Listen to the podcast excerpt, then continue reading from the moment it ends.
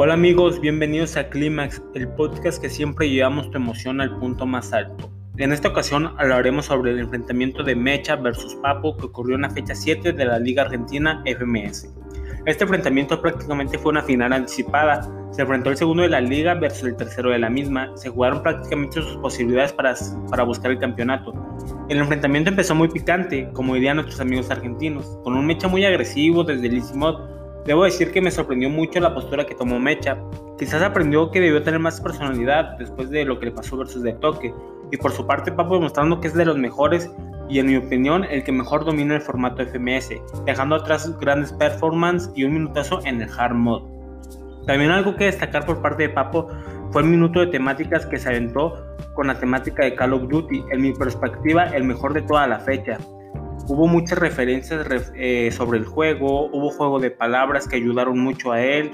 En serio, véanlo, se los recomiendo. Aparte, su, su performance dentro de la escena hizo que su puesta en escena básicamente sobresaliera mucho y le gritaron básicamente todos los participantes. Después la batalla fue creciendo y se puso tensa. Cada vez que avanzaban pues la ronda de objetos y minutos libres, hubo muchas rimas personales, acusaciones personales que también hubo, eran falsas. Pero mucha gente cree que suelen ser verdad todas. Lo que se dice en el escenario y se olvidan que a fin de cuentas es un show y que cada participante debe dar su mejor nivel. Para finalizar el deluxe fue muy parejo y tuvo como resultado una réplica. En mi opinión fue justa. Vi a Papo superior en el easy, hard y temáticas a Mecha en objetos, minutos y en el deluxe estuvo muy parejo. En la réplica, a mi parecer, Mecha se equivocó cuando tomó como argumento hablar sobre el hijo de Papo, pues ahí Papo tenía mucho que responder, o sea, en todos los escenarios posibles Papo se veía mejor que Mecha. Y de ahí Papo se comió vivo a Mecha, tirándole real facts, como el que tenía más temas con el Nobel, que es un rapero argentino y viejo amigo de Papo, donde Mecha lo acusaba de no grabar temas con él, y pero sí con otra gente que estaba pegada, ¿no? Para mí la réplica sí fue bien dada hacia Papo.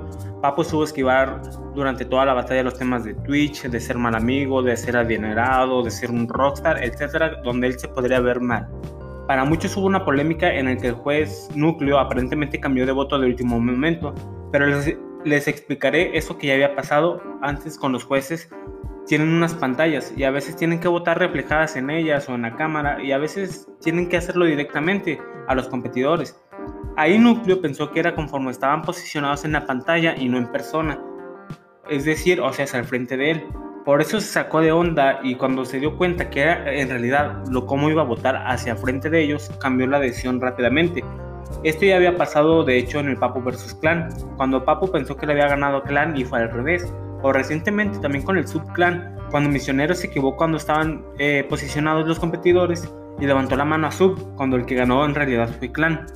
En la Liga Española había ocurrido también, pero sinceramente no recuerdo a quién le tocó ese caso. Bueno amigos, esto fue todo, esto fue un breve análisis y perspectiva personal de una de las mejores batallas de la jornada 7 de la Liga Argentina. ¿Ustedes qué opinan sobre ella? ¿Ganó bien Papo? ¿Era de mecha? ¿Fue justa la réplica? ¿Qué opinan del error del juez? Pueden escribirme en mi Instagram como arroba climax3k y darme su opinión, sus mensajes y, y todo lo demás amigos. Por mi parte fue todo, nos vemos a la próxima emisión.